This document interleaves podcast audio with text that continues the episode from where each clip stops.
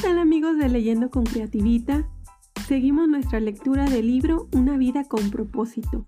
Ya vamos en el día número 24. El título para nuestro día es Transformados por la verdad y corresponde aún al propósito número 3 que nos está dando nuestro autor, que es Fuiste creado para ser como Cristo. Y vamos a abordar este tema apoyados entre, en un punto que es del que se desprenden tres acciones. Dice así, permanece en la palabra de Dios. Y de aquí se despliegan tres acciones, que es debo aceptar su autoridad, debo asimilar su verdad y debo aplicar sus principios. Y vámonos de lleno con la lectura, iniciando con las dos citas bíblicas que nos da nuestro autor, que son Mateo 4:4, que dice, la gente necesita más que pan para vivir y deben alimentarse con cada palabra de Dios. Y Hechos 20:32 dice, Ahora los encomiendo a Dios y al mensaje de su gracia, mensaje que tiene poder para transformarles y darles herencia. Y bueno, la verdad es que leer la Biblia no es cualquier libro, no es cualquier libro y verdaderamente transforma vidas. Dice, la verdad te transforma. El crecimiento espiritual es el proceso que reemplaza las mentiras con la verdad. Jesús oró, santifícalos en la verdad. Tu palabra es la verdad. Para la santificación se requiere revelación. El Espíritu de Dios utiliza la palabra de Dios para hacernos como el Hijo de Dios. Para llegar a ser como Jesús, debemos llenar nuestras vidas de su palabra. La Biblia dice, por medio de la palabra somos reunidos y formados para las tareas que Dios tiene para nosotros. La palabra de Dios es diferente a cualquier otra palabra, es viva. Jesús dijo, las palabras que los he hablado son espíritu y son vida. Cuando Dios habla, las cosas cambian. Todo alrededor de ti, toda la creación existe porque Dios lo dijo. Él habló e hizo que todo existiera. Sin la palabra de Dios ni siquiera estarías vivo. Santiago señala, Dios decidió darnos vida por medio de la palabra de verdad para que podamos ser lo más importante de todas las cosas que Él hizo. La Biblia es mucho más que una guía doctrinal. Genera vida, crea fe, produce cambios, asusta al diablo y realiza milagros. Sana heridas, edifica el carácter, transforma las circunstancias, imparte alegría, supera la adversidad, derrota la tentación, infunde esperanza, libera poder, limpia nuestras mentes, hace que las cosas existan y garantiza nuestro futuro para siempre. No podemos vivir sin la palabra de Dios. Nunca la menosprecies. Debemos considerarla tan esencial para nuestra vida como la comida. Job dice, en lo más profundo de mi ser he atesorado las palabras de su boca. La palabra de Dios es el alimento espiritual que debes tener para cumplir tu propósito. A la Biblia se le llama nuestra leche, pan, comida sólida y postre. Esta comida de cuatro platos es el menú del Espíritu Santo para la fortaleza y el crecimiento espiritual. Pedro nos advierte, deseen con ansias la leche pura de la palabra, así por medio de ella crecerán en su salvación.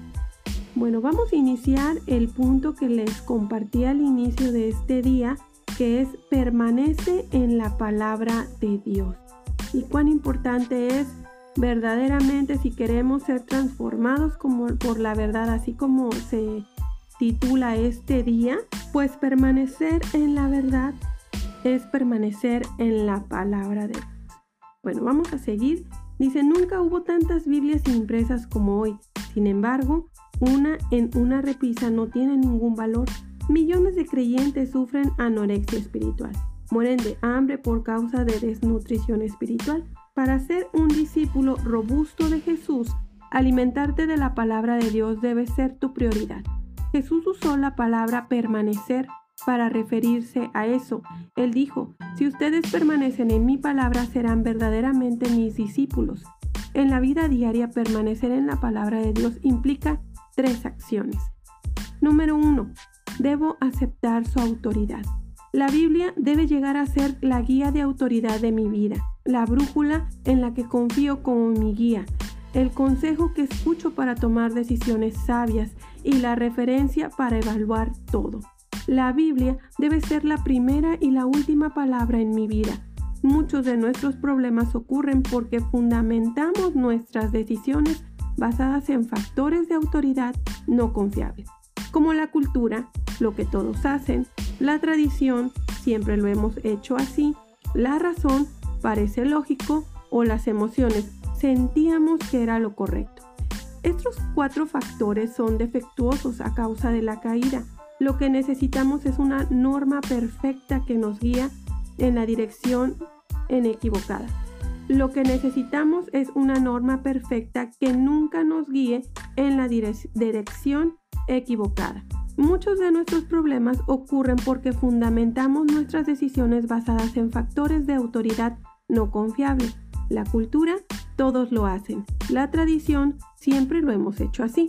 La razón, parecía lógico. O la emoción, sentíamos que era lo correcto. Estos cuatro factores son defectuosos por causa de la caída. Lo que necesitamos es una norma perfecta que nunca nos guíe en la dirección equivocada. Solo la palabra de Dios satisface esa necesidad. Salomón nos recuerda, toda palabra de Dios es digna de crédito.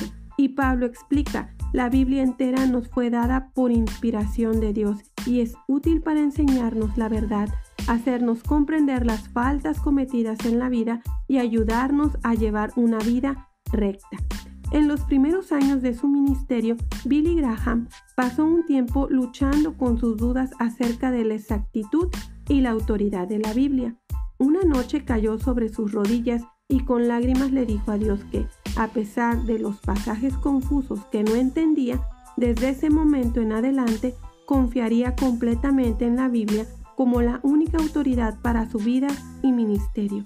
A partir de ese día, la vida de Billy fue bendecida con un poder y una eficacia sin precedentes. La decisión más importante que puedes tomar hoy es resolver el asunto de cuál ha de ser la autoridad absoluta para tu vida. Opta por la Biblia como la máxima autoridad a pesar de la cultura, la tradición, la razón o la emoción. Cuando tengas que tomar decisiones, proponte hacer primero esta pregunta. ¿Qué dice la Biblia? Resuelve que cuando Dios te pida que hagas algo, confiarás en la palabra de Dios y lo harás, tenga sentido o no. Aunque no tengas ganas de hacerlo, adopta la declaración de Pablo como tu afirmación personal de fe. Estoy de acuerdo con todo lo que enseña la ley y creo lo que está escrito en los profetas. Segundo punto, debo asimilar su verdad. No basta con solo creer en la Biblia, debo llenar mi mente de ella para que el Espíritu Santo pueda transformarme con la verdad. Hay cinco maneras de hacerlo. Puedes recibirla, leerla, investigarla, recordarla y reflexionarla. Primero, recibes la palabra de Dios cuando la escuchas y la aceptas con, una, con una mentalidad y una actitud receptiva. La parábola del sembrador ilustra cómo nuestra receptividad determina si la palabra de Dios se arraiga en nuestras vidas y lleva fruto o no. Jesús identificó tres actitudes de rechazo. Una mente cerrada es la tierra dura, una mente superficial, la tierra poco profunda, y una mente distraída, la tierra con hierbas malas. Y luego dijo, pongan mucha atención. Cuando sientas que no estás aprendiendo nada de un sermón o de un maestro de la Biblia, debes analizar tu actitud, considerando en especial el orgullo, porque Dios puede hablarte incluso a través del maestro más aburrido cuando eres humilde y receptivo. Santiago aconseja que puedan recibir con humildad, modestia y mansedumbre, entre paréntesis, la palabra sembrada en ustedes, la cual tiene poder para salvarles la vida.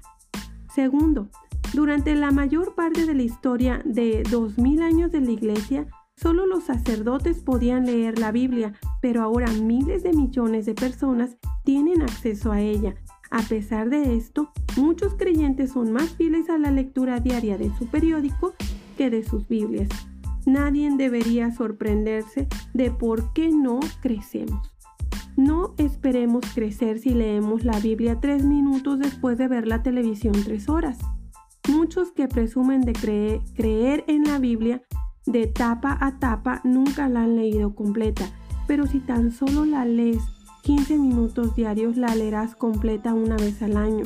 Si dejas de ver un programa de televisión 30 minutos por día y lees la Biblia en cambio, al cabo de un año la habrás leído dos veces. La lectura diaria de la Biblia te mantendrá al alcance de la voz de Dios. Por eso Dios instruyó a los reyes de Israel que mantuvieran siempre cerca una copia de su palabra. Esta copia la tendrán siempre a su alcance y la leerán todos los días de su vida, pero no la guarde simplemente cerca, léela regularmente. Una herramienta sencilla para esto es un plan diario de lectura bíblica. Así evitarás saltar arbitrariamente de una parte de la Biblia a otra y pasar por alto algunas secciones. Tercero, la investigación o el estudio de la Biblia es otra manera práctica de permanecer en la palabra. La diferencia entre la lectura y el estudio de la Biblia implica dos actividades adicionales. Formularse preguntas acerca del texto y anotar tus ideas. En realidad, no has estudiado la Biblia a menos que hayas tomado nota de tus pensamientos en el papel o en la computadora. El espacio en este libro no permite explicar los diferentes métodos para el estudio bíblico. Hay varios libros útiles al respecto, incluyendo uno que escribí hace más de 20 años. El secreto para un buen estudio de la Biblia radica en aprender a plantearse simplemente las preguntas correctas. Los distintos métodos emplean preguntas diferentes. Descubrirás mucho más si te detienes y haces preguntas tan sencillas como ¿quién? ¿qué? cuándo, dónde, por qué y cómo. La Biblia dice, verdaderamente felices son las personas que estudian cuidadosamente la perfecta ley de Dios, que las hace libres y las siguen estudiando.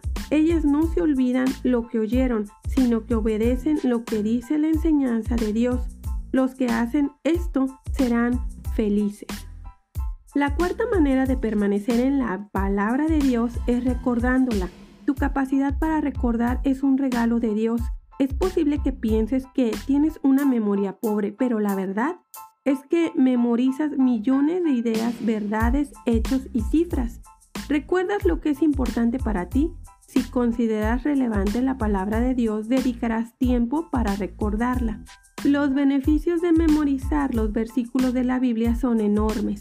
Te ayudará a resistir la tentación, a tomar decisiones sabias, a reducir la tensión, edificar confianza, a brindar buenos consejos y a compartir tu fe con otros.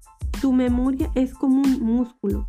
Cuanto más la uses, tanto más sólida llegará a ser y la memorización de la escritura será más fácil. Podrás empezar seleccionando algunos versículos de la Biblia de este libro que te hayan llegado al corazón escribiéndolos en una pequeña tarjeta para llevarla contigo. Después repásalos en voz alta a lo largo del día. Puedes memorizar las escrituras en cualquier lugar, mientras trabajas, haces ejercicio físico, conduces tu auto o esperas a la hora de acostarte. Hay tres claves para memorizarlas. Repasar, repasar y repasar. La Biblia dice, Mantengan vívidas en su memoria las enseñanzas de Cristo y permitan que sus palabras enriquezcan sus vidas y los hagan sabios. La quinta manera de permanecer en la palabra de Dios es reflexionar en lo que nos dice, lo que la Biblia llama meditación. Para muchos la idea de meditar evoca poner su mente en blanco o divagar. La meditación bíblica es exactamente todo lo contrario consiste en concentrar el pensamiento y esto exige un esfuerzo serio. Eliges un versículo y reflexionas en él una vez, otra y otra. Como mencioné en el capítulo 11, si sabes cómo preocuparte, ya sabes cómo meditar. La preocupación es el pensamiento concentrado en lo negativo. La meditación es hacer lo mismo, solo que te enfocas en la palabra de Dios más que en tu problema Ningún otro hábito puede hacer más por transformar tu vida para que parezcas más a Jesús que la reflexión diaria en las escrituras. Mientras dedicamos tiempo para contemplar la verdad de Dios, reflexionando a conciencia en el ejemplo de Cristo, somos transformados a su semejanza con una gloria cada vez mayor. Si buscas en la Biblia todas las veces que Dios se refiere a la meditación, te asombrará descubrir los beneficios que Él ha prometido a los que dedican tiempo para reflexionar en su palabra durante el día. Una de las razones por las que Dios llamó a David un hombre según mi corazón es porque le agradaba reflexionar en la palabra de Dios. Él dijo, los preceptos del Señor me alegran el corazón. La reflexión minuciosa sobre la verdad de Dios es una llave a la oración contestada y el secreto de una vida victoriosa. Debo aplicar sus principios. Es completamente inútil recibir, leer, investigar, recordar y reflexionar en la palabra si no la ponemos en práctica. Debemos llegar a ser hacedores de la palabra. Este es el paso más difícil de todos, porque Satanás lucha intensamente. A él no le molesta que vayamos a los estudios bíblicos con tal de que no hagamos nada de lo que aprendemos. Nos engañamos cuando pensamos que simplemente porque hemos oído, leído o estudiado una verdad, la hemos integrado a nuestra vida. En la actualidad puedes estar tan ocupado yendo a la próxima clase o seminario o conferencia bíblica que no tienes tiempo para poner en práctica lo que aprendes. Olvida lo aprendido mientras vas camino a tu próximo estudio. Sin aplicación, todos nuestros estudios bíblicos carecen de valor. Jesús dijo, todo el que me oye estas palabras y las pone en práctica es como un hombre prudente que construyó su casa sobre la roca. Jesús también enseñó que la bendición de Dios viene por obedecer la verdad, no solo por conocerla. Él dijo, ahora que saben estas cosas, serán dichosos si las ponen en práctica. Otra razón por la que evitamos la puesta en práctica de la palabra de Dios es que puede ser difícil o incluso dolorosa. La verdad nos liberará, pero antes puede hacernos sentir miserables. La palabra de Dios saca a la luz nuestros motivos, señala nuestros defectos, reprocha nuestro pecado y espera que cambiemos. Como esta es nuestra naturaleza humana, resistirnos al cambio, poner en práctica la palabra de Dios es un trabajo arduo. Por eso es tan importante dialogar con otras personas acerca de su aplicación personal. No puedo exagerar la importancia que tiene formar parte de un grupo de estudio bíblico, Siempre aprendemos de otros las verdades que nunca aprenderíamos solos. Otras personas te ayudarán a ver cosas que pasas por alto, así como a poner en práctica la verdad de Dios. La mejor manera para llegar a ser un hacedor de la palabra es escribir siempre un paso de acción como resultado de la lectura, estudio o reflexión sobre la palabra de Dios. Desarrolla un hábito de anotar exactamente lo que piensas hacer. Este paso de acción debe ser personal, involucrándote tú mismo y práctico, algo que puedes hacer, y comprobable, con un plazo límite para hacerlo. Todas las medidas prácticas deben involucrar tu relación con Dios, tu relación con otros y tu carácter personal. Antes de leer el próximo capítulo, dedica unos minutos para pensar en esta pregunta. ¿Qué es lo que ya te dijo Dios en su palabra que tienes que hacer y que aún no has comenzado? Luego anota algunas declaraciones de acción para ayudarte a poner en práctica lo que debes o sabes que debes hacer. Podrías eh, contarle a un amigo lo que te propusiste hacer para rendirle cuentas. Como dijo Moody, la Biblia no fue dada para aumentar conocimiento, sino para cambiar nuestra vida. Los preceptos del Señor me alegran el corazón. Y bueno, estamos llegando al final de este día número 24 y vamos a ver nuestra reflexión que es pensando en mi propósito. Y dice, la verdad me transforma. El versículo para recordar es, si vosotros permaneciereis en mi palabra, seréis verdaderamente mis discípulos y conoceréis la verdad y la verdad os hará libres. Esto viene en Juan 8, 31 al 32. Y la pregunta que nos da nuestro autor para considerar es, qué es lo que ya me ha dicho Dios en su palabra y que todavía no he empezado a hacer? Bueno, pues terminamos con esta pregunta. Y bueno, no me quiero despedir sin antes recordarles que pueden seguirnos en nuestras redes sociales leyendo con creativita y en nuestro canal de YouTube leyendo con creativita en donde pueden suscribirse y activar la campanita de notificaciones. Y vamos preparándonos ya para el día número 25 nuestro autor nos tiene por título Transformados por los problemas.